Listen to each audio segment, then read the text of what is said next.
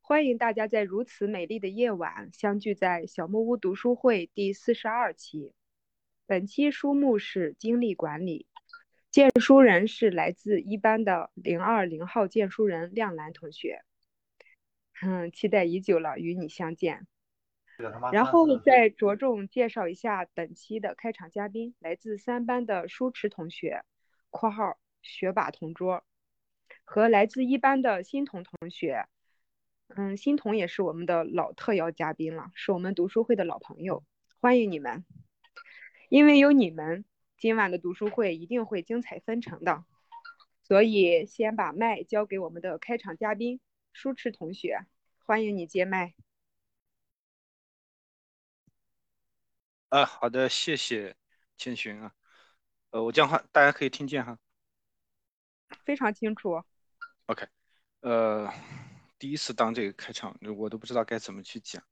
呃，我其实想要说的呢，是我们现在的话，大家普遍来讲的话呢，我们的生活的话，呢节奏会更快，信息呢也会更多，那么事物也会更杂，而要求呢会更高，带来给我们的压力也很大。所以这个时候的话，我们也可以看到，我们会要追求，或者说追求更多的利益，或者追求更多的成果，呃等等。那么因此呢，就。以前是在于企业性的这种管理的话呢，逐渐的会加到这种个人的管理上。那么各种个人的管理的这个这个理论也好，实践方法，当然也包括书籍呢，都会出来的非常的多。包括呢，尤其是大家比较熟悉的，对于时间的管理，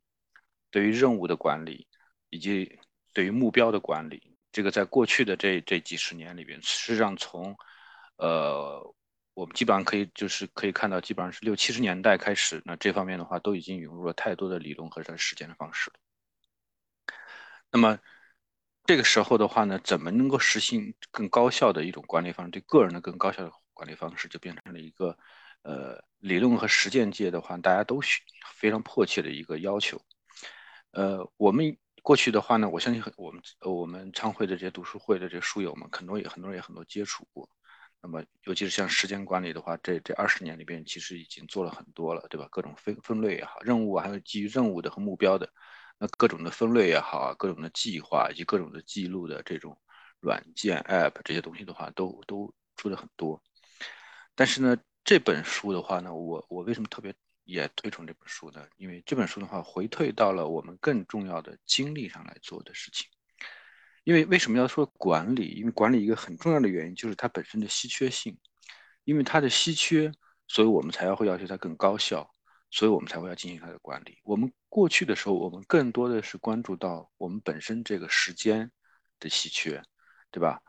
我们的目标的这种这种重要，那其实本质上也是它的稀缺，因为我们不可能设置无数的无限的这个目标和任务，对吧？所以呢，其实我们过去呢对这些有限的这些呃量。对吧？时间啊、任务啊、目标也好进行管理。那么我们没有更多的关注到任我们的精力本身，我们自己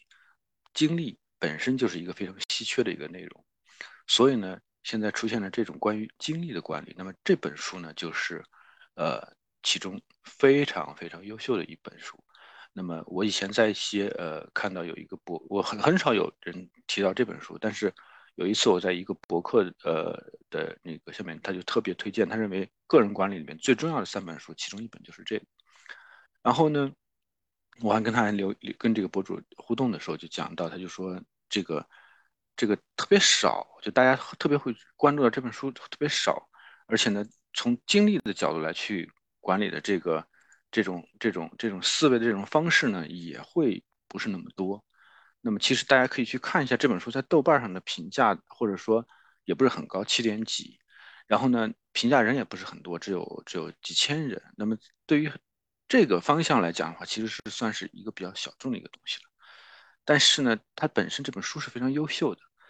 呃，所以我当时看到有人推荐这本书，我就我也是很很很很高兴，所以就马上会要想要加入这个。那么真正这本书这么怎么好？那么我们还是来。有请我们这一期的荐书人，呃，亮哥来讲一讲，谢谢。哎呀非常感谢那个苏慈，呃，苏慈开场给我的这个压力确实是增加。呃，那我们就开始讲一讲这本啊，这本书呢，这也是呃这本书的这个整个这个目录一个大纲啊，它总共分为三部分，第一部分就是这个，它讲的是全情投入。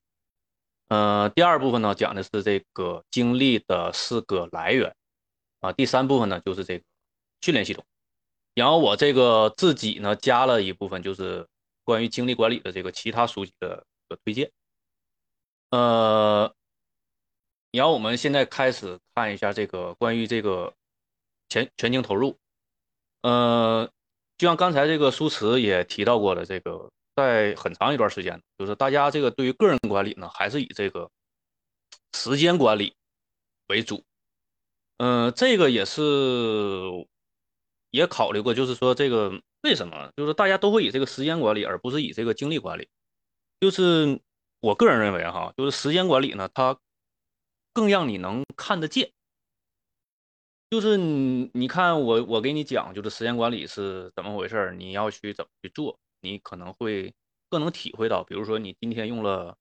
你今天可以有效时间利用了一个小时，那么你加入我这个精力管理呢，我这加入这个时间管理呢，我可能这个有效的时间会利用到两个小时、三个小时，或者是更多。那么这种呢是可见的，但是对于精力管理来说呢，它相对来说是一种更加是一种内功的一种修炼啊，就像是这个有很多人都说这个时间管理呢，实际上是一种外功，但是这个。精力管理呢，实际上是一种内功。内功呢，实际上你自只有自己能体会得到或看得见。你让其他人，或者说你要要一个很好的量化指标的话，其实是很难的。就是实际上你这个精力管理，大家都是一种感觉。就像精力，什么叫精力呢？就像这本书里他也提到过，精力简单来讲就是做事的能力。你这种能力呢，实际上是你感觉出来的，你没有办法去量化。或者说你量化它也是你自己主观意愿量化。那么关于这个全情投入呢，这个作者也说了这个啊，我们可以分这个，就是我们所说的这个希望的希希望是一个什么样的？就是早晨呢对这个工作充满了这个期待，晚上可以高高兴兴回家。嗯，但是他说呢，就是说可以要把这个工作和私人的这个。之间这个时间呢，这个划分清楚。呃，其实对于现在来说呢，很多这个职场的人呢，这个就是有一定的这个困难。这个也确实是和这个就是领导的这个工作呀，和这个我们自己我们自己的这个处理方式都是有相对的这个啊这个原因的。那么。我们希望呢，就是在这个全情投入呢，是面对面对的是这个工作当中的挑战，这个在这个管理团队当中、陪伴家人当中啊、娱乐娱乐消遣当中，都可以全情的投入到这个这个事物当中来。呃，对于这个精精力呢，我们是需要花费在哪些方面呢？就是你这个。你的你所有的这个想法，你的情感以及你的行行为上，这些呢都会产生这个消耗一定的这个精力。然后最主要的呢，就是也是其实是这一本书的这个整个一个算是核心吧，就是他提出了这个四条这个关键的驱动法则。那么第一条法则呢，就是也就是我们精力的来源都来源于哪？就是他写，他提到的这个体能、情感、思维以及意志，是来自于这四个方面。嗯，然后这四个方面，除了你要把握这四个精力的来源之外呢，还需要不定时的更新你的精力。也就是说，你现在当前你这个状态，你当前的状态精力是一个什么样的情况？你需要不定期的这个更新。呃，这个之后呢，我会这个介绍一下这个更新的方式。呃，然后就是这个，就像你在刻意练习当中所学习到的那样，就是你要有这个打破你的这个舒适区，走出你的舒适舒适区，啊，突破你自己的这个惯性极限，然后进行你的精力管理的这个训练。然后第四部分呢，就是这个仪式习惯。他提到的这个仪式习惯，说白了就是建立一个良好的一个习惯。你可以不用你的精力去推动一件事情的这个进行，这样的话是节省精力的一个非常重要的一个关键点啊。那么对于这个管理精力呢，有三步，就是分别是目标、事实、事实和这个行动。这个呢是也就是这本书的最后一章内容所这个介绍的。那么下面我们就是来着重来呃了解一下这个它的四个这个精力来源。都是什么样的？呃，主要分为这四部分：体能、情感、思维和意志。那么第一部分呢，就是这个体能。体能啊，就是也就是我们常说的这个身体是革命的本钱。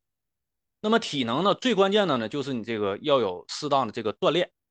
啊，包括这个有氧运动以及这个无氧运动，最好是相交替的来进行。比如说你这个三天做有氧啊，两天，然后两天做这个无氧，然后有两天呢就是适时的这个休息也是可以的。嗯，这方面呢可以参考一些那个书籍，或者是这个运动方面的这些那个资料都可以。呃，然后再一个就是这个体你的这个体能与这个肌肉的这个含量啊是成一定的正比的，就是你。几乎很难看到说这个一个非常胖的人，他拥有一个好的这个体能，这个几乎是不太可能，几乎是不太可能。你看这个就是比如说这个搞这种竞速类的，或者是强度大一点的这个运动员，他们基本上都拥有很好的这个，因为他们肌肉含量会比较高。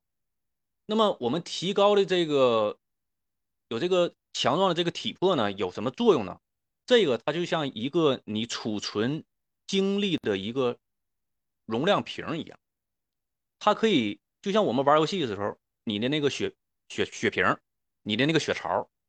你拥有更好的这个身体情况，你就会有更好的这个精力储备。那么你在消耗的时候呢，肯定要比别人其他人消耗的这个要慢。所以说呢，这个强壮的这个体魄还是非常重要的。再一部分呢，就是这个饮食。那么饮食呢，在这一本书当中呢，作者提到就是要选择这种升糖指数比较低的食物啊，因为它这种食物呢，这个它同时这个释放这个糖分呢会比较缓慢，也比较稳定，所以你不会有这种血糖突然升高的这种，就像我们那个中午刚吃完饭哈，容易这个出现困的情况，实际上就是。血糖由于你血糖升高，人们很很容易出现这个困的这种感觉。那么再一个呢，就是尽量做到这个少食多餐，以及这个低脂蛋白和蔬菜谷物的这个食物要摄取足够。然后就是这个充足的这个水分，这个就不用说了，这也是属于这个老生常谈的事儿了哈。然后再一个呢，就是这个你要保持这个充足的睡眠。那么关于睡眠呢，可以回顾一下上一期啊，第四十一期这个由十九同学这个分享这个睡眠革命，大家可以回回顾一下那一期的这个关于睡眠的一些事情。那么在这里呢，相关的书籍呢，我推荐就是《无伤跑步》和这个《跑步圣经》，这个是关于这个跑步方面的，啊，也是关于这个有氧运动方面的。呃，对于无氧运动呢，我推荐的就是，嗯，没有太好的这个。我我个人没有太推荐的这个书籍啊，我只是推荐一些，比如说那个像 Keep 类的这个这种 A P P，嗯，因为它里面有很多的这种指导啊，或者是这个你跟着图做，你跟着它那个录像做就可以了，这个也比较简单。嗯，然后这个就是关于人体方面呢，大家可以看一下这个《人体简史》。呃，这本书呢，我是认为它有点类似于像呃人体的一本说明书。它几乎把每一个你人体的这个器官呢，都会给你讲一遍，就是里面它每一个器官是什么样的，它是怎么工作的，它的作用是什么啊？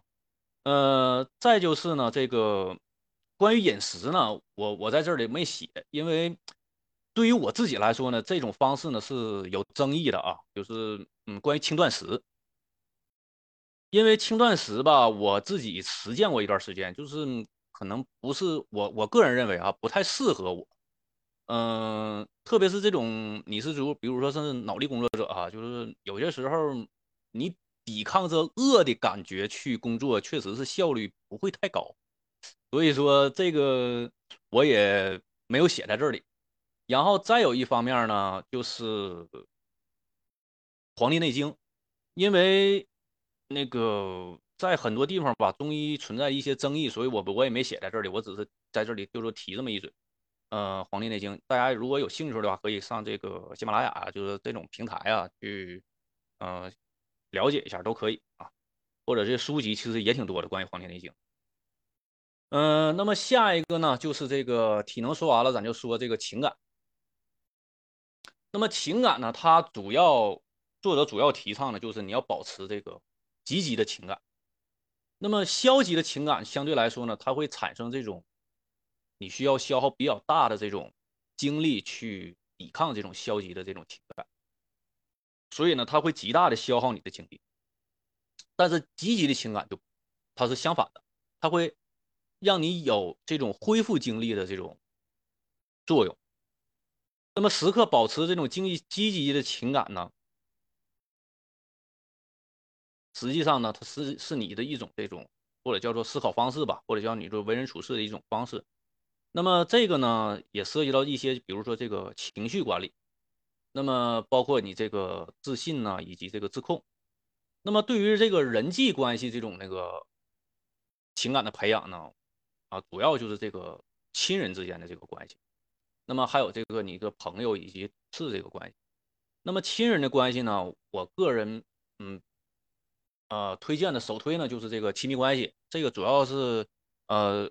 讲的是夫妻之间的关系，它提里面也有一些就是家人之间的关系以及亲子关系。那么关于亲子关系呢，我推荐的就是这个你的 N 岁孩子这个书呢是一系列的书。它是一本系列系列书，它是从一岁一直讲到孩子到十三岁，好像，呃，基本上是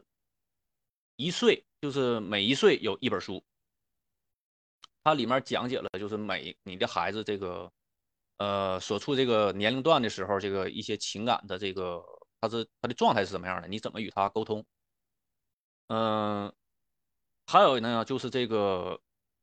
呃，可以回顾一下这个。第三十八期啊，由洛克同学分享的这个非暴力沟通这本书呢，就是一种你的这个沟通的一种方式啊，对于那个这种情感的培养也是有一定作用。那么下一个章呢，就是思维经。嗯，这种呢是一种叫做生活态度吧。啊，你你要保持这种现实的这个乐观主义，看清事物的真实，且仍朝着目标努力。嗯，这呢确实是一种这个生活态度，这个也是一种你的一种生活这个方式。那么还有呢，就是你这种要要让大脑呢这个做到适当的休息，因为毕竟我们是人，不是这个机器，就是你机器你可以二十四小时不断的这个运转哈，你只要有电力提供就可以。但人其实不是你，你，你虽然你有足够的食物能提供提供你的能量，但是你的大脑实际上是需要休息的。所以你你要有这个自己的放空的这种方式。像在这本书里当中呢，他就提到这种，他就提到这几种，比如这个沐浴啊，在床上休息啊，运动、听音乐、冥想、做梦，还有就是海边度假啊这几种方式。嗯，当然也有这种那个。一种休息的，或者算是一种休息的方式吧，就是切换思维。这个我好像是在这个是谁哪一个科学家那个看到的，就是他他会他的休息方式呢，就是当我研究一个事物累了之后，我会切换到另一个研究项目上去，以这种方式来休息。但是这种方式，说实话，我不我不太就是能够想象。我们普通人能否能做到这一点啊？因为这种这种方式确实是 我需要一定的这个时间，把这个专注力哈，或者是精力投入到另一项事业中，这种切换我认为也是需要一定的这个这个精力的。还有刚才这个 说到的这个做数学题啊，这个这我我记得好像是马克思吧，好像是就是他他他放松的方式就是做做数学题，这种确实是非常人所能所能做到的。嗯，再就是这种专注力，关于专注力呢，这个就是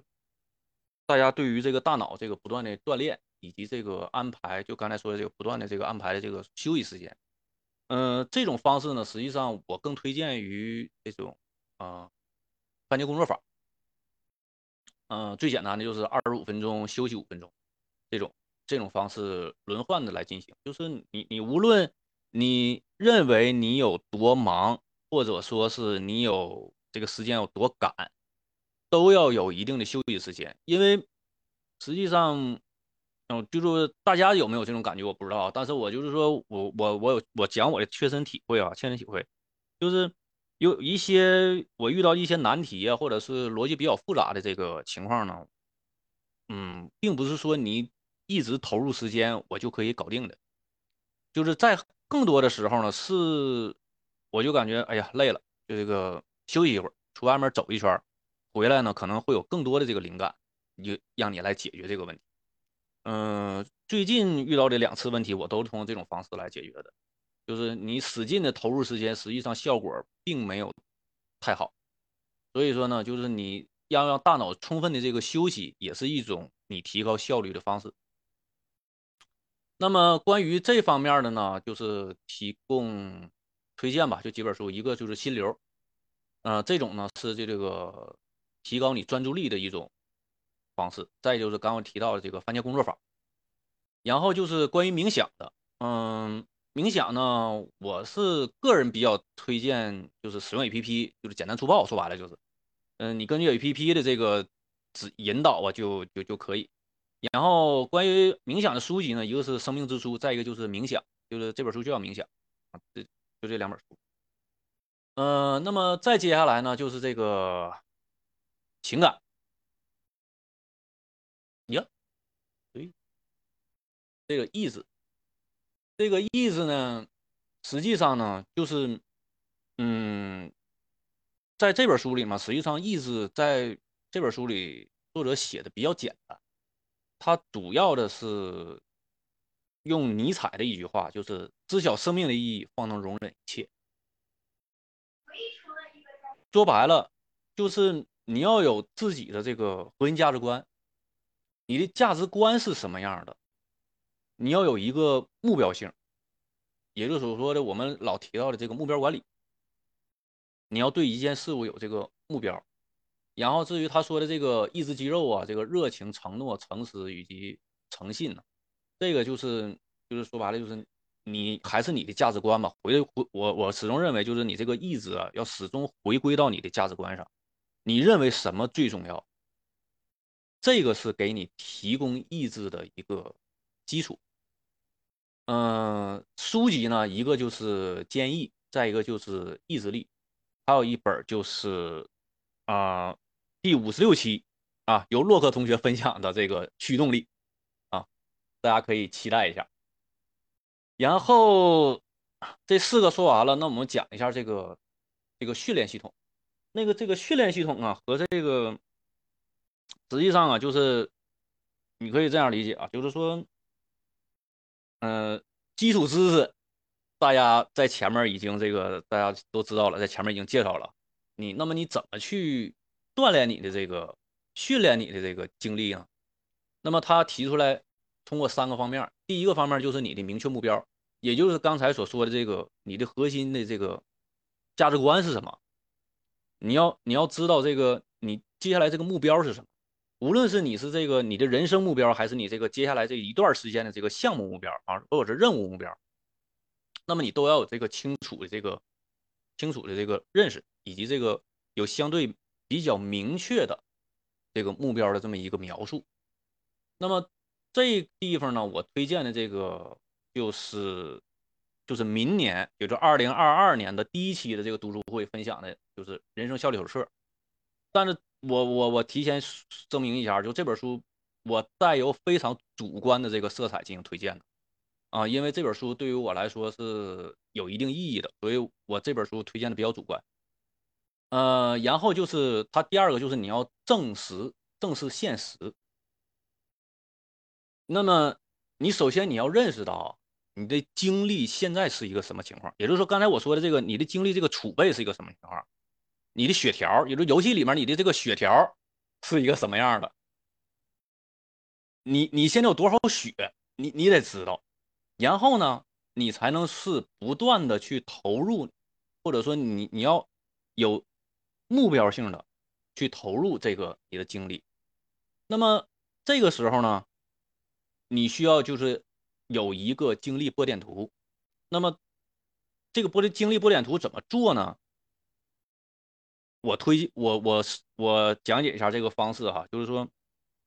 你可以这样的，就是每天早上，每天早上，嗯，你起你起床，比如说啊，你现在是五点五点起床，那么你现在呢给自己打一个分数，比如说我现在给自己打一个分数是三分。给自己打一个分数三分，现在是五点起床，我给自己的精力打一个三分。那么这个三分呢，你可以认为它是一个变量，也可以认为它是一个定量啊。就是说我我我就是我每天早上起床就是三分，然后呢六点了，我和五点的情况进行对比。比如说我现在我感觉，哎，这个比那个早上起来这个昏头的这个昏头晕脑的这个情况好一点了，那么可以打四分或者打五分。然后到七点了，到七点我是以六点为基准进行打分我再打一个分数，以此类推，一直打到你那个睡觉之前。比如说你打到二十二点，你二十二点睡觉，那么打到这个，然后呢，你这个情况呢，你可以绘制一个曲线图，对吧？你这个可以就你不，因为你每个小时有不同的这个分数，你可以绘制一个曲线图。那么这样的话呢，你就知道你每一天的这个大概一个什么时间你的精力最旺盛，你的什么时间你的精力是最次的、最差的。那么这样的话呢，你就能知道你这个具体的一个情况是什么样的。那么如果说你在这儿这个这个期间之中，你做了一些，比如说你比如喝咖啡啊，或者喝茶，或者是你听一段音乐，做了一段冥想。那么你这个认为呢？你的精力有所恢复，你也可以在这上记录下来。这样的话呢，你经过一段时间的这个记录，比如说你可以做一个三天、五天或者七天，你可以知道你通过什么方式的恢复实际上是最好的，或者是相对比较好的吧，就这么说吧。嗯，这样的话呢，你你知你是知道有自己自己心里有一个这样的一个衡量标准的，然后呢，你再根据。就是他说的最后一步啊，就是你要付诸行动，根据你的经历，你再去投入。比如说，你培养一个习惯，比如说我今天我要我要制定一个目标，我要是每天我要这个学习，比如说一个小时，或者是学习什么东西多长时间，那么我在哪个时间段学习的效果最好，我是可以根据我的精力波点图去安排的，这样就。避免了你虽然你花了时间，但是你可能你投入的是你精力最次的那最差的那个时间点的里面，那么你效率不高。因为我们实际上最终的目的是要提高你的效率，就像他最开始是这本书最开始说的，你要全情投入。你只有你这个全情投入了，你才把这个精力花在了真正你需要的地方，以及你要是最有效的地方。那么就是这个，这个呢，也就是再一个呢，这就是他说说所说的这个培养主动和这个自律性，实际上就是一种，嗯，其实更多的吧，就是他也提到了一嘴一，就是一下就是这个主动性和自律性啊是比较稀缺的，因为你在这个你发起主动性和你所谓的这个自律，实际上是花是需要花一定的这个精力的，你是都需要花花费的花销的这个。所以说呢，他更推荐呢是你形成一个习惯，因为你习惯对于这个你是不需要花费太多的这个精力才能就就会就会去完成，实际上是一种自动化的一种方式，就像你每天早上起来之后你去洗漱啊，你去吃饭做饭，这种呢，实际上你可以你可以理解成就是它你已经形成一种自动化了，实际上你是不需要消耗精力的。但是实际上我们更需要消耗的是什么精力呢？就是你早上起来那一下，你是需要花费精力的，因为有的时候，特别是在这个东北的这个冬天，确实是有点有点困难。嗯，那么在这个呢，就是整个这本书的整个这么一个架构体系吧，我这么说吧，就是或者就是这样一个大体的一个内容。那么关于精力管理呢，那么我推荐呢这个两本书，就是其他的推荐两本书，就一本叫做《不疲惫的精力管理术》，以及这个《精力管理手册》。精力管理手册呢和刚才我提到的那本那个。那个人生效率手册，它俩是同一个作者张萌。嗯，其实这本书题也也是也有我一定的这个主观色彩啊，我我我我也实现声明。呃，这个精力管理手册这本书呢，实际上张萌他在最一开始就是他也提到了，就是说他整个这个这本书的内容是根据就是我们现在分享的这本书《精力管理》这本书来作为蓝本来进行。进进行这个讲解的，实际上我个人那个认为哈，就是他，你可以可以认为就是这本书实际上是，呃，精力管理这本书的作者的一个实践版，我是这么认为，就是因为它里面讲了很多自己主观的这种啊行为也好啊，或者说他的这个处理方式也好啊啊。然后，毕弗叶的精力管理术呢，实际上它没有这本书讲的这么系统，或者叫结构化这么清清晰。它没有，它它讲的，嗯，就是和这本书你会感觉到它还是相对来说差一些啊，差差一个档次，我感。嗯，那么这个就是整个这本书的这么一个分享。然后，针对那个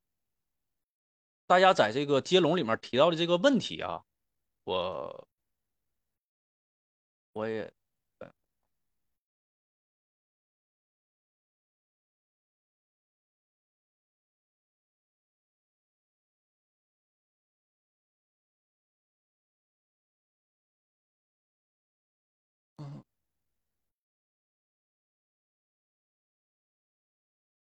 这能看着吧？是吧？嗯，可以看到亮哥，你好用心啊，把我们的问题还做成 PPT 了。做的 PPT 比较简单啊，嗯，就是第一个这个问题，就是晚上饭后到睡前这一大段时间是集中精神学习、精力精神学习好好的时机，但是家人陪伴也很重要，要如何处理这个问题？其实这个这个问题我看到的时候。我我也想了一段，想想了一段时间，我就我也感觉这个确实是比较难处理哈。但是我又切换到另一个角度去思考一下，我是感觉，嗯，这应该不算是一个平衡的问题。我认为这是一个，这算是一个取舍的问题吧。啊，嗯，就是你可以这样想，就是与家人在一起呢，本身你就是获得精力的一种方式，或者你叫做恢复精力的一种方式。那么一般来说呢，我们这个陪伴家人都是在晚上。那么你你白天呢，你有这个工作，有这个其他的事情，这个你你会消耗你大量的这个精。那么晚上呢，是你恢复精力的一种好方式，或者叫做好的时机。那么为了这个充足，可以获得这个充足的这个精力啊，我个人呢，我是认为可以牺牲这个这部分时间，呃。就是那么，我个人的做法呢，就是这个晚上是这个正常的这个陪伴家人，这个以获取这个好的这个精力哈。然后呢，我会利用早起的时间，因为早起的时间呢，一个是你个人的这个，嗯，这个精力也比较充沛；再一个就是环境呢，也相对来说比较安静，没有这个将这个打扰。这个我认为呢，反正我是这么处理这个。至于你就和家人一起学习这个吧，你你得是你的小朋友是到了那个年龄段哈，我感觉，嗯，我儿子这个年龄段好像有点不太适合 啊。然后，呃，第二个这个千寻提出来的就是这个面对互联网的这个纷杂、纷那个复杂的吸引力哈，比如说这个课程啊、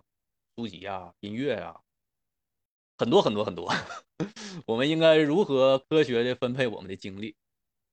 嗯，这个吧，实际上我这个呃，我想到了一句话哈，就是这个你的知识啊，是你主动去获取的。或者你可以这样理解啊，就是说，你无论你你说的这些东西，就是比如说书籍、音乐还是这个课程，其实大部分我们是通过这个所谓的这个软文啊，或者说叫做这个打着这个旗号的这个卖课的这个旗号的这个套路哈，这个这个推送给你的，或者就是这个有一些这个比如说啊，别人说这个这个东西比较好，但是你有没有想过，就是说这个东西？对于我来说，是否真的有用？就是这个东西，你始终还是要，就是刚才像书中提到的这个，你要回归到你的这个价值观的，你的核心价值观是什么？就是你最终的目标是什么？所以这个问题呢，就是你还是在这个价值观上，就是说你这个目标是什么？你需要围着你这个目标去分配你的精力，而不是说别人这个所说的这个好的东西。你去分配它，就像那个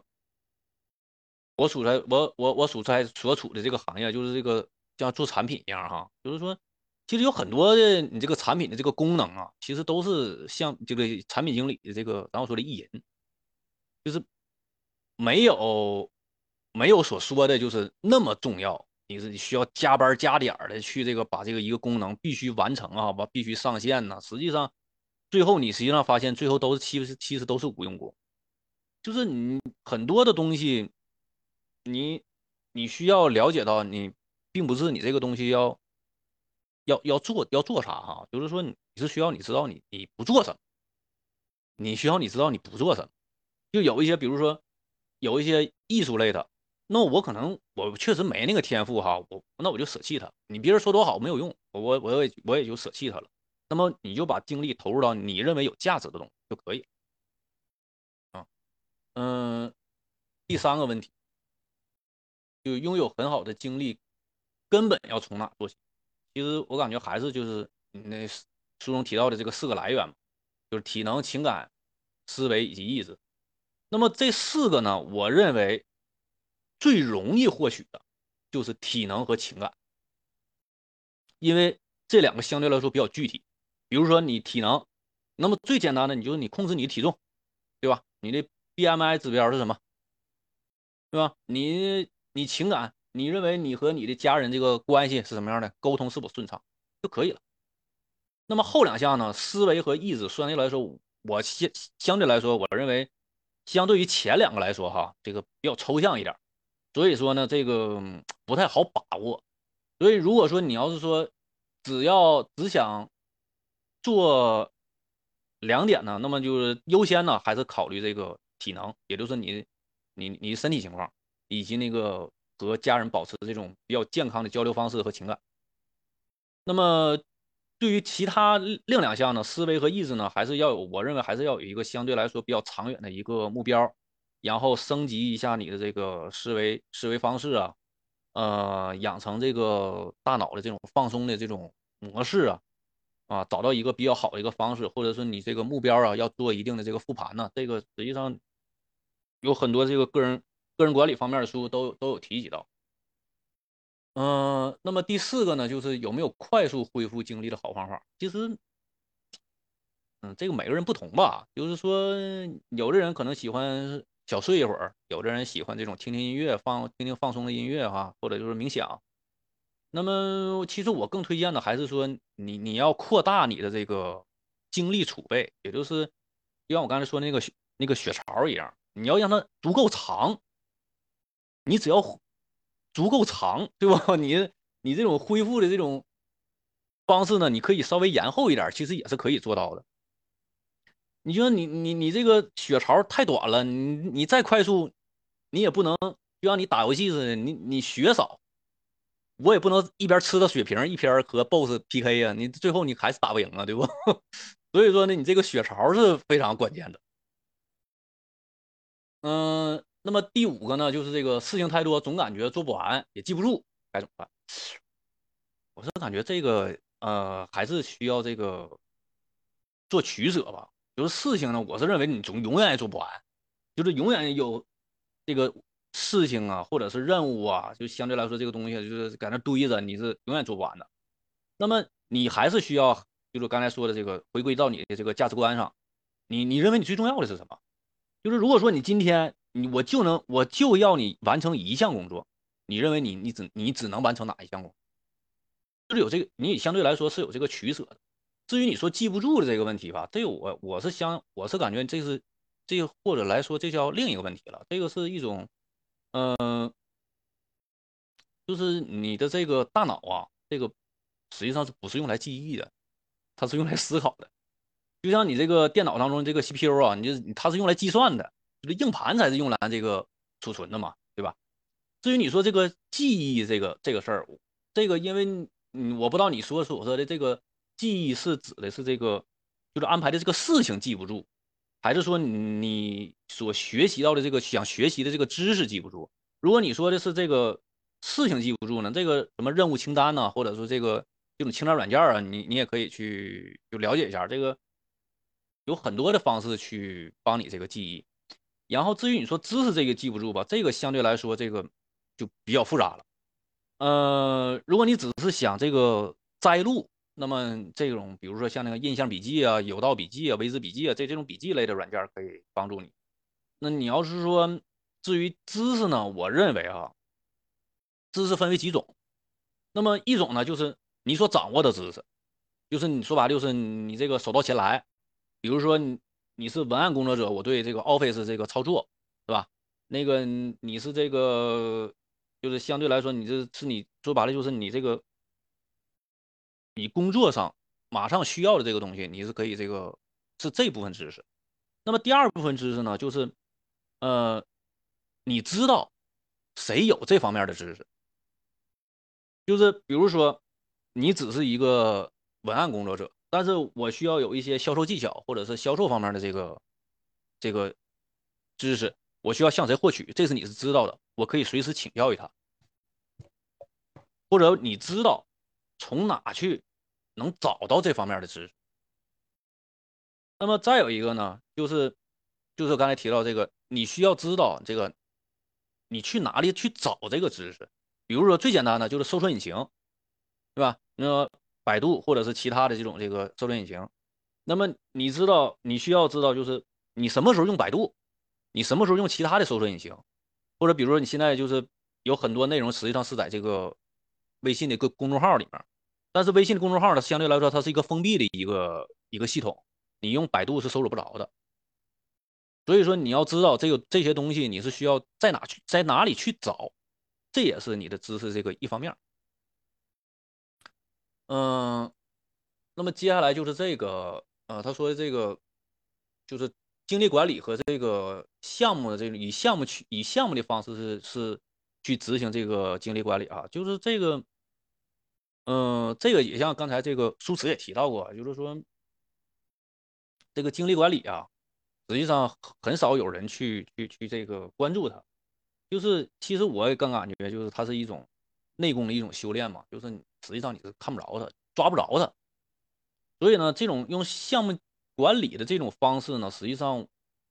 嗯，我我我是我个人哈，就以我的能力，我没太找着太好的切入点，所以说呢，这个，那么只能是就是根据他的这个事项的这个精力的来源去做，就是你把每一项都做成认为是一项一个项目去做，比如说他说的这个身体，对吧？那你就可以控制你的 BMI。你控制你的饮食，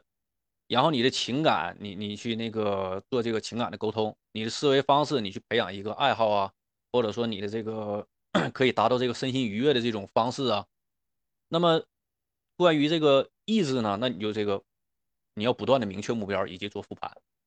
啊。我我我是这样的一个想法。那么还有就是这个工作学习的时候，总感觉精力不足，身心很疲惫，吧？嗯，其实最简单的方式就是你放弃一些任务，对吧？就是就是人你不可能把所有的事情全给搞定，这这有点不太现实，说实话。或者说这个，如果说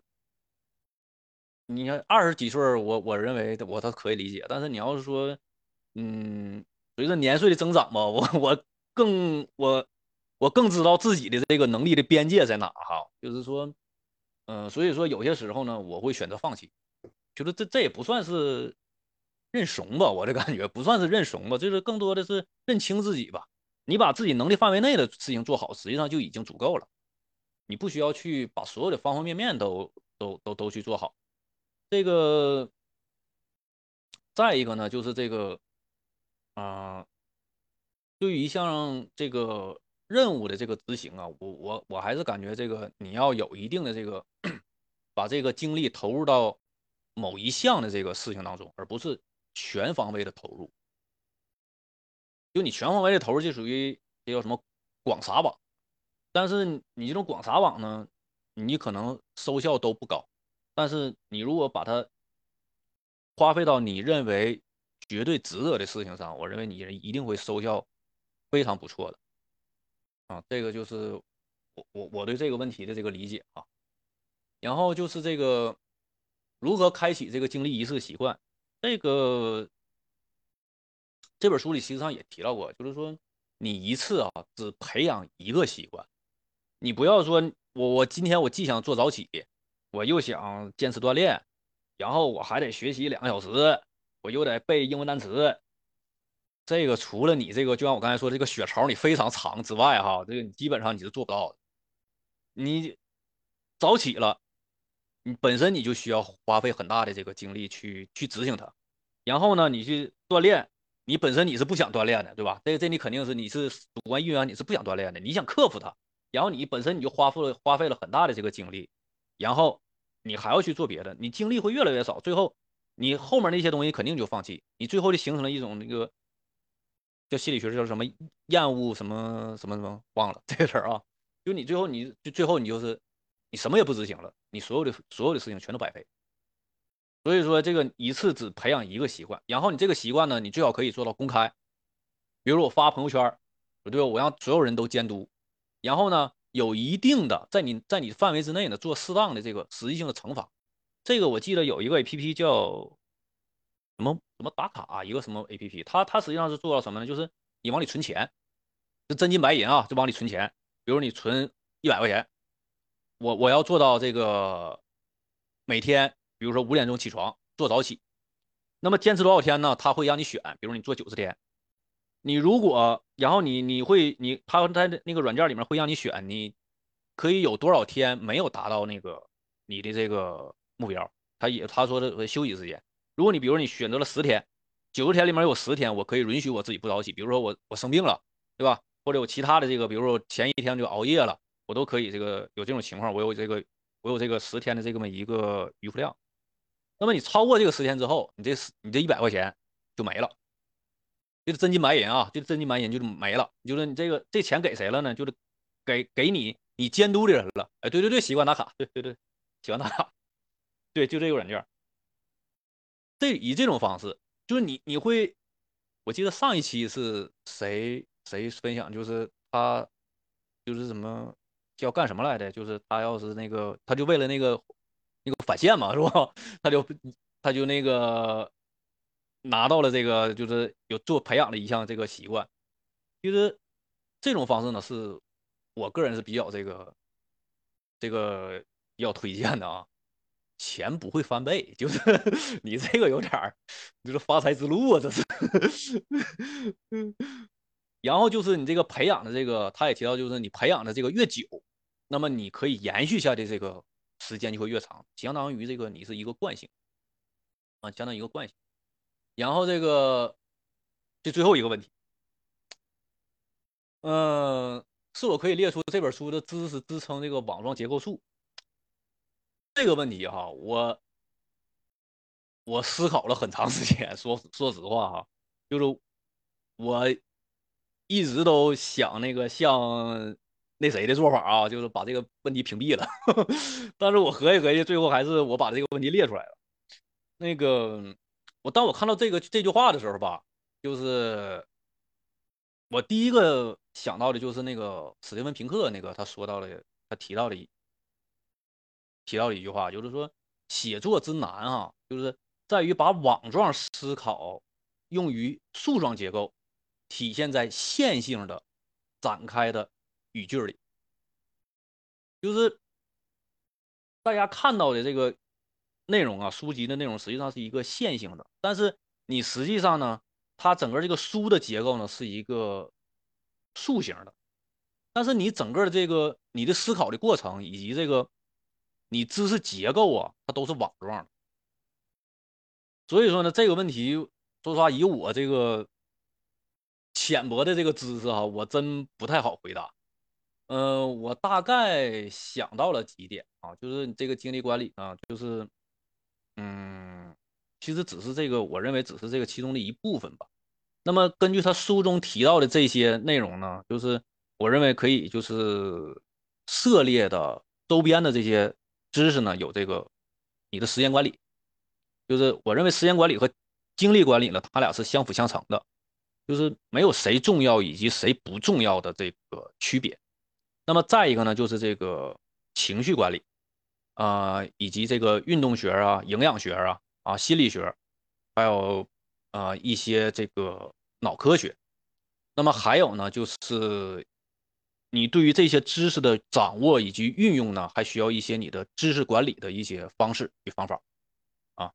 嗯，那么总共呢就是这些。那么关于这本书呢，实际上如果说你不太好记忆，那么我就推荐你记住这四点，就是体能、情感、思维以及意志。那么说这四点你感觉还是有点多啊，或者说你不太好掌握，那么我就大力的推荐就是体能和良好的家庭关系。如果说你在这两个当中你一定要有取舍的话，那么就是体能，因为体能是你最好的处理的方式。如果说你这些你还做不到啊，还做不到，你我就我我锻炼我也不想，那么这个呢，我最后推荐一个。手机静音，你把手机静音了，这些东西一切让世界安静，你没有这些外界的打扰，你的精力自然而然就储存上了。虽然你没有增加，你没有血槽上的这个增加，但是你不会让它消耗掉，你可以用它来做一些别的事情。啊，我就是分享这些啊。千寻，你看看吧。亮哥，你太厉害了！社科大佬在发表观点的时候还是非常谨慎的，而且还是一个人 PK 了九个问题，还能保证全场干货。哎呀，太厉害了！而且还是在无形中植入了我们读书会的广告，就是新彤的人生效率手册和洛克的驱动力这两期，而且还给我们推荐了相关的书目。不疲惫的精力管理和精力管理手册这两本书，大家可以顺着 亮蓝同学给我们的线索，还可以继续找一找这种相关的书籍。然后大家还有什么问题？巧克力，你不是要上麦吗？来吧。嗯，听得见吗？可以。啊，就是。啊，我就觉得，啊，亮哥已经把所有的都讲完了，但是我想再补充一点，就是可能是根据我自己的经验来说吧，因为我这几年不都考试嘛，所以的话，我对于这个，就对于精力这方面，我觉得就是，嗯，就是你实践了这种精力管理之后，我觉得现在人可能很普遍的会面临的一个问题就是焦虑，就是，嗯，你在做，呃，就比如。呃，像像我自己，我我考试的时候，呃，我考试的时候，因为是，嗯，就比如说最最前期的时候，我是就是一个，就比如我要考考六门课，然后一门课我是要多少时间，我是要分配下来的。但是因为我要我又要上班，我还得我还得做家务，但是一天下来我的时间就很少的。所以的话，如果我一天我我想要保证两三个小时的学时学习时间。但是我学不到这么多时间的时候，我会很焦虑。这个时候就是，或者是，呃，或者是明明就是我我现在，呃，就是我现在明明很累了，但是的话，我就觉得我不能睡觉，我就必须得，因为因为我没有时间，所以我必须得把这个时间给熬完。我觉得这个这个人就是他，就是你，呃，就是当你。就比如想想要去学习的时候，你没有在学习，或者是你会觉得，呃，就比如说你说，呃，就比如你这段时间是要用来学习的，但是你和家人相处的时候，你会觉得啊，我好，我心里就想着另外一件事情，就是啊，然后的话就会就会导致你两两件事情都没有做好，所以的话这就是会，其实这这样的话，我觉得就你的精力会，就是。感觉是会成倍的消耗的，所以的话，我就觉得，比如你现在有需要学习或者做了计划的小伙伴，就是你，你可以根据自己的情况制定。你最重要的是了解自己的情况，然后制定一个计划。嗯，然后的话，嗯，你可以看时间，但是最最重要的是你，你在做做那件事情的时候，你尽量的专一，专一去做。然后当你觉得，嗯。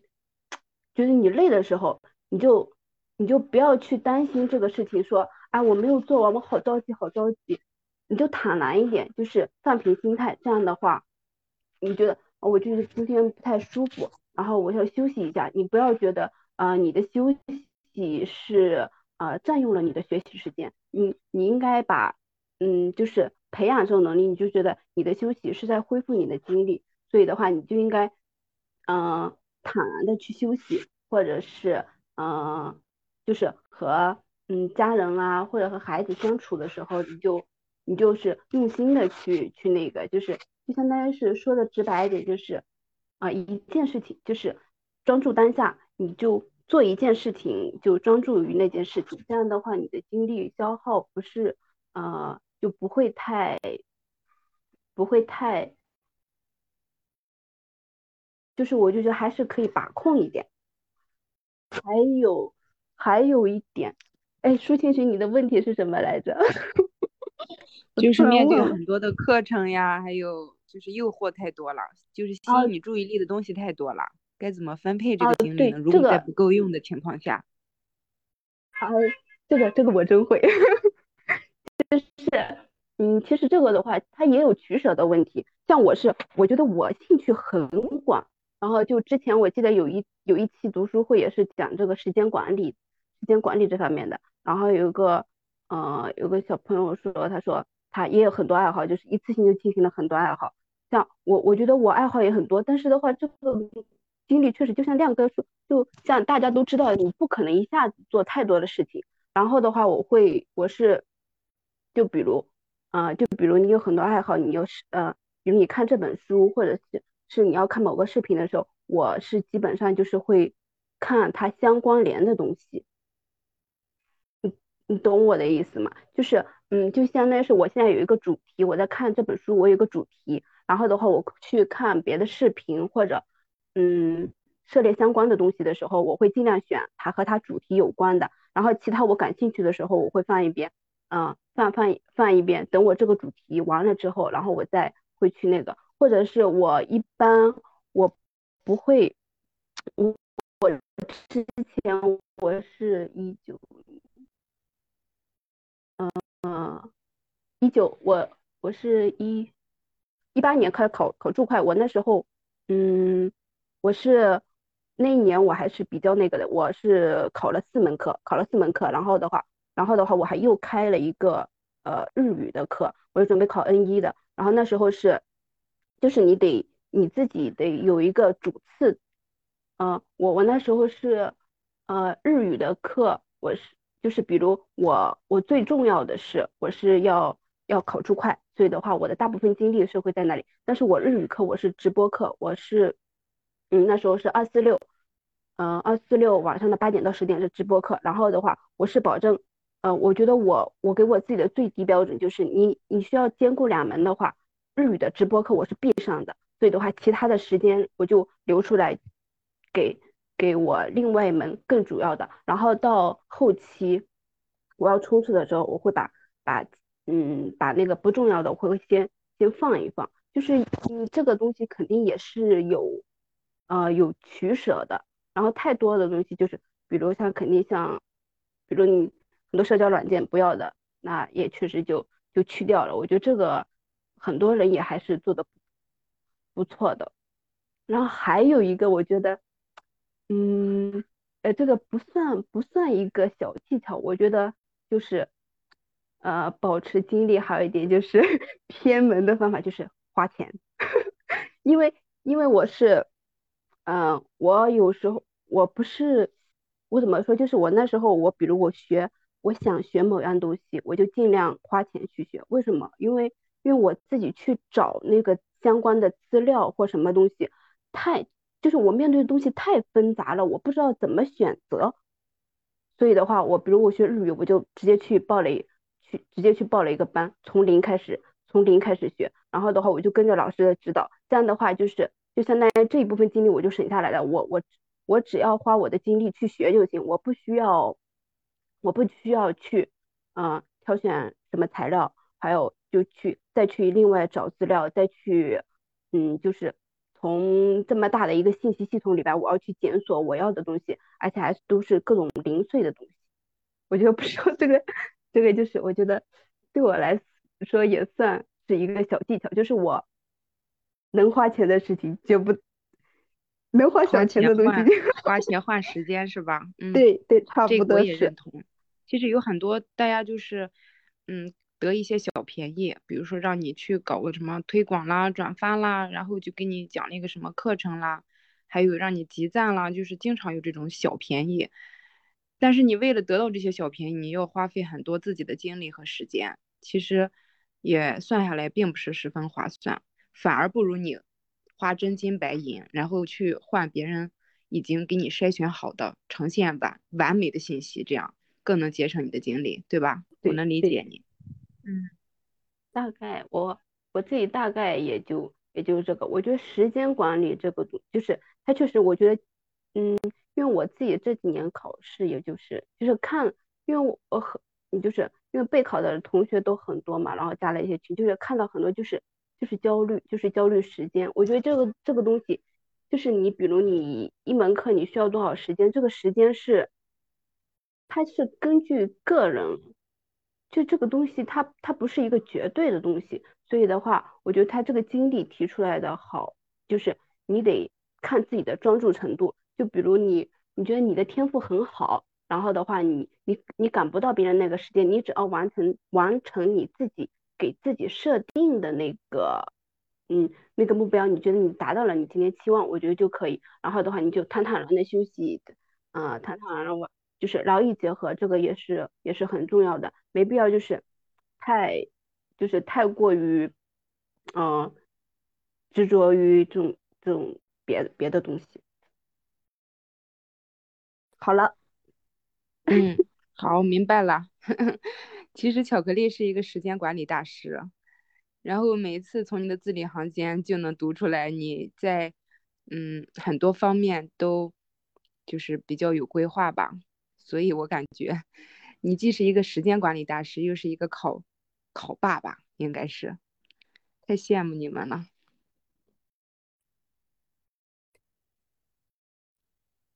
特邀嘉宾，呼叫特邀嘉宾。哎，你们都是啊，是我吗？我我来啊，好，我 那个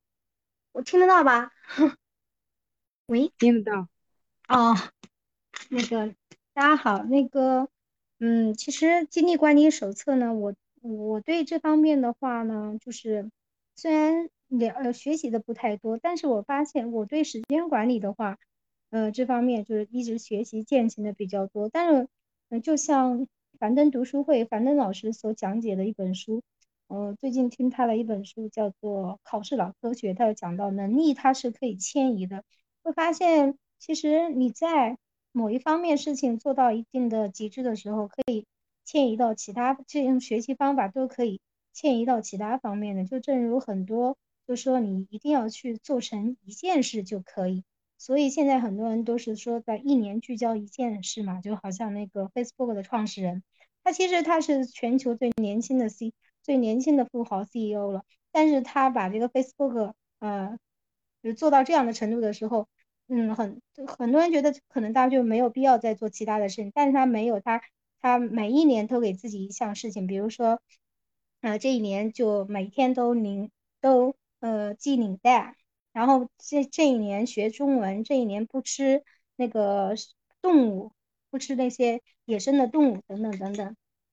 这个我嗯想说明的这是什么呢？我觉得能力管理它是呃能力它是可以迁移的。那可能大家很熟悉的是时间管理，那时间管理呢是教会你如何去腾出时间，拥有更多的可控时间。还有大家其实时间管理大嗯呃有如果小伙伴对时间管理感兴趣的话，一定会知道一些效率手册本，利用它来记录清单法来嗯。来做时间管理，那还有就是效率管理，它让可以让你迅速的进入高效的状态，拒绝一些懒癌和拖延症。那精力管理呢？我们说的这个，我所理解的今天分享的这个精力管理呢，就是能够支撑你在拥有更多时间的同时，又保持高效率进入心流的时刻和忘我的体验当中。这是我对精力管理的一个理解。嗯，其实这个。现在很多人都会说那种躺尸的那种状态，但是我们应该，但是很多成功的人士，嗯，就是不要说那些，就是说成功的人士，说张萌萌姐啊，嗯，其实张萌萌姐她也出过一本书，关于精力管理手册的一本书，他们都是精力很充沛的人。其实这样精力真的是可以通过精力管理训练得到的，就好像记忆也是可以通过训练。得到的一样，它会形成一种肌肉。那么，我想，我嗯，我想分享一个，嗯，还有一个对于这个经济管理的理解是什么呢？嗯，我们世界万，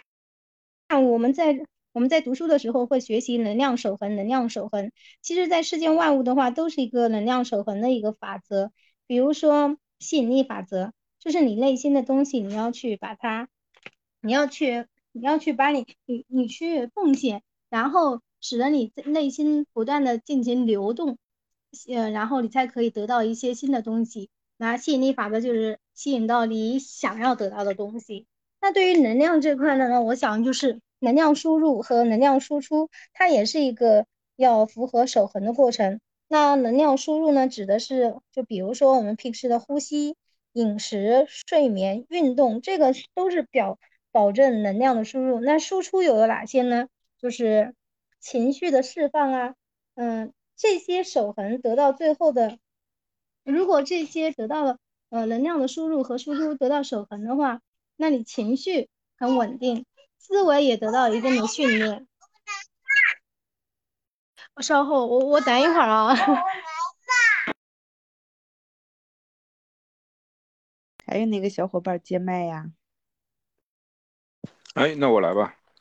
哎，呃，我因为刚才正好大家提到的几个，就是，就是我其实有一点要说的，就是说，呃，刚才说到精力管理还是时间管理问题，包括有的刚才也有书友提到说，那我有的这个时间呢，说我我就是想要做什么事情，我没有做，我觉得我这个时间浪费了之后消耗了，所以说就在那耗着。那其实这个归根结底呢，其实。还是像刚才巧克力说的那个，对吧就我觉得归根结底的，其实还是就是说哪一个更重要的问题。这也是我一始开始的时候我要所强调的，就是说管理的对事物的管理的本质，是因为这些事物本身的稀缺性，它的稀缺性，它所以它才重要，所以我才需要去管理它。所以如果说你大家要做时间管理，要做精力管理，你首先最重要的是你要管理的这个事情是你要把它放到足够重要的。角度上来看，时间管理也好，精力管理也好，任务管理也好，目标管理也好，啊，情绪管理，whatever，你要管理什么东西，你首先要把它要放到最重要的地位，这是这是最重要的一点。如果说你不把，就比如说你你仍然是认为时间是最重要的，你觉得时间是很容易度量，而且很容易，呃，就是能看到它的这个价值、财富值来讲的话。那你自然会觉得说，我在这个时间我要浪费掉，我会觉得是有这个有这个缺憾，或者说有这个罪恶感，所以这段时间你就会说我不管怎么样，我把这个时间我度过了，这个时间我没有去怎么样，我睡觉或者怎么样，我过了，我学了多少，这另外一回事。但是这个时间我学了，那所以说这时候你就会觉得说啊，那我这时间没有浪费，所以你心里会好受一点，对吧？我并不是说精力一定要比时间重要，我只是说你会觉得心里好受一点。那么同样的，你换另外一个人，你觉得精力会更重要，那这个时候你觉得说我去睡觉或者我去干什么休息或者我去娱乐。那这个方式呢，可以让我的精力会更好一点。那我觉得我心里也舒服一点。这些东西没有谁更高、更更低，或者说谁谁谁更更优先的问题，而是说你重视什么东西，那你就把它放在最重要的，然后你就把它做进行它的管理模式。那么你不能说我我又在做精力的管理，但是我永远是在把时间比精力看得更重要，那你不会有效果的。那有的人的话呢，我我现在就是要任务管理，我这段时间比如说。我就要看一个什么什么什么东西，那我这时候呢，我熬夜也好啊，然后我怎么样呀，也吃的也差也好，怎么样？呃，但是我把那个东西我看完了，这就是目标式的这种目标或任务式的这种，那么他也可以把它效果做得很好，所以这个是是是前提条件，我要说的这个，所以大家如果要做这本书里面所说的精力管理的话，那首先第一个就是说你你怎么去看待你的精量精力问题。而且你怎么度量你的精力问题？就是说，就是前面亮哥所说的，你的血槽要变长，你要能够感觉到你的这个精力是，你要对自己精力进行跟踪，那么这样东西你才能够去管理。因为管理的科学的前提是你要它是要是一个 SMART 原则，SMART 原则的东西。所以这这是一个，呃，我我我再说一个呢，就是说那个，嗯。刚才也说到，就是说我要做这个事情、做那个事情的时候呢，容易切换的问题。这个的话呢，要我们我们搞计算机的，其实就有一个，就是说龙片制多多任务切换的话，你是要肯定要耗费资源的。那这个东西后来在心理学研究上也被证明了，就是说你你很多人觉得我可以做很多，同时做好几件事情。那其实这是一个假象，你的你的大脑一定要去耗费，你要一定要去额外的耗费一些一些代价的。所以呢。这这这件事情，这个事情上就是尽量去避免你去做这种多任务的这种切换。我可以有很多喜好，但是你不要在喜好之间来回去切。你做一个事情的时候呢，你一定要在这个就是目标最好的话，就达到那种心流状态。呃，那本书大家两个也推荐了，也很值得去看。然后呢，你这样的话呢，你当你进入心流状态的话，你不会意识到你的这个呃，你的你的这个就是。时间的这种过渡啊，或者怎么样，其实而且你这个时候呢，你的能量消耗其实是比较低的。那个书上也讲到过，就是说我们往往闲着待着的时候，我们的脑袋的那个什么部位叫什么 PT，哎，我忘了缩写了。它其实这时候是非常反而能耗是比较高的，有很多复杂的内向劳动。然后当你在呃。很专注的心流状态的时候，其实这个时候它的是被抑制的，然后这时候你大脑其实消耗的能量其实是反而是低的，这就很有意思了。所以这个这个大家在实际的运用中的话，其实可以再去去训练一下，这个是可以做得到的。我我自己在，呃，我其实精力管理也搞得不好，就是看书的时候有时候是可以达到这种，其实还蛮然后还有一个呢，我我也算一些一些经验，就比如说。固定时间去做固定的事情，形成习惯。一个事情当然形成习惯之后，你就不会耗费你的精力。比如早上起来我去刷牙洗脸这个东西，你就下意识的就做完了，对吧？所以这种事情的话，可以帮你节省你的精力。啊，这个其实在那个什么执行力啊，或者在这个这个这个这些书里边的话呢，也也提到过这些方式，它也会有比较好的好的作用。嗯，我想说的。基本上就这些吧。刚才想还有一个什么东西要说来，忘了，那就这样吧。你们都好可爱啊！然后关于这个经历，嗯，分配和管理也好，想法也好，大家还有想要补充的吗？嗯，我想分享一点我今年个人的经历吧，就和刚才苏慈说的蛮契合的。我个人的话，嗯，这是我一直以来的习惯吧，野路子，大家听听就好了。我一般像今年大概两个月之前吧，开始有想多看一点历史类的书籍，然后我个人是兴趣爱好特别广泛的，嗯，像我平时会，算了，这这略过吧，这，然后我，嗯，面临的一个很大的问题就，我兴趣爱好特别广泛，时间分散及碎片化，然后我要系统性的把我们想把我们中国的历史过一遍。工作量就比较大，需要的时间较多。我刚开始是预计今年内完成，所以然后我为了完成这个目的，就不断的压缩其他其他事情的时间，不断压缩。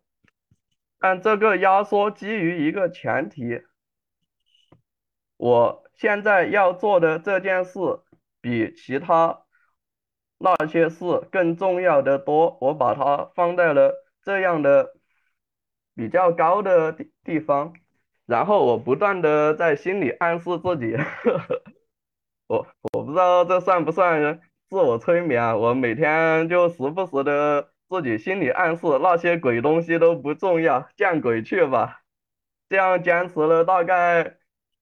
嗯一个半月吧，就到现在，他们就真的不重要了。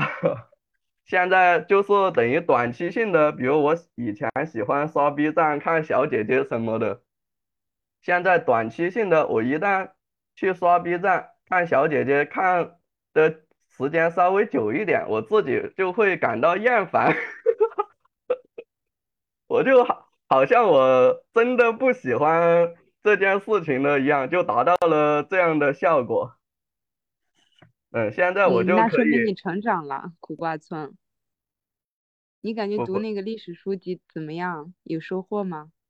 我这不是成长，这是我一直以来之前我做其他事情，我一直会有这样的办法，这是我，这是我的个人习惯吧。一旦我希望把我的精力聚焦于某一件事情之后，我就会开启这一套机制，我就会排斥其他的东西。嗯，就会用到这样的，都是这样。我每次对自己心理暗示，然后短时间内就对其他的这些占用我过多时间的，比如我很喜欢水情啊，之前你们三班的应该知道，我们 我很喜欢水情的，现在我极少水情了。我现在确实水情时间久了就感到厌烦，这短时间内是可以达到这样的效果的。一旦我自己放松了。像我这阶段的目标做完了，比如过年，我觉得，嗯，看的差不多了，慢慢再过半个月、一个月就又恢复正常。我是这样，是这样子的一个过程。这过程就是说，前提就基于刚才苏慈说的，嗯，某一件事情，我认为它的重要性到了，呃，就像你们的话，可比如说工作。我们常常为了工作会排开其他，嗯，这那样的事情吧。不过那是不得不，我是主观一点，比较主观的做了这样同样的事情。然后第二，我为什么会做的这么极端？因为我一是兴趣爱好特确实特别广泛，不得不做。第二个，我一旦多线程。这多线程，只要比如今天我要干两件事，上起点刷刷小说，B 站看看小姐姐，然后再看看书，那完蛋了，我这书铁定看不好。然后我再减少到 两件事，减少看小姐姐和看书，那我依然不太容易得到深度的思考，所以我。个人就不太支持多线程，就造成了我经常就会这样子做的比较极端。我可能这个多线程啊，这个不说了，情况就是这么个情况吧。啊，像现在我自己暂时性的就可以达到比较好的时间管理。嗯嗯，对，就暂时性获得了。比较好的状态啊，就这样了。而且感觉到你好像这以后就是找准了自己的定位，感觉不错哎，就是状态一直很好。期待你把这个历史的书籍梳理的差不多了。哎，万历十五年也是一期读书会，希望你一定要来哦。而且你把这个历史梳理完了以后，给我们多多分享，好吗？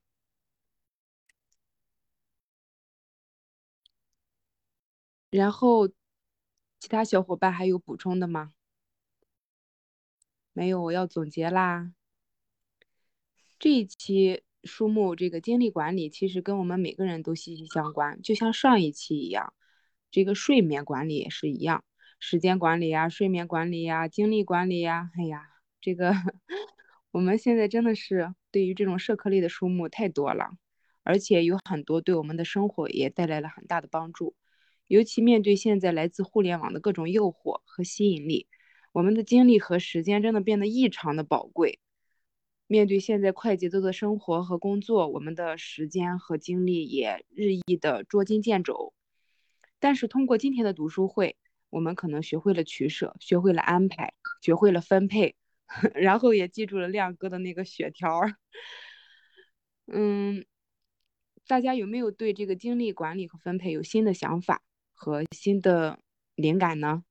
感谢大佬亮蓝、舒池还有欣桐的参与，让我们这期读书会在娓娓道来中也传递了很多的干货。嗯，预告一下，下期书目是《此生未完成》，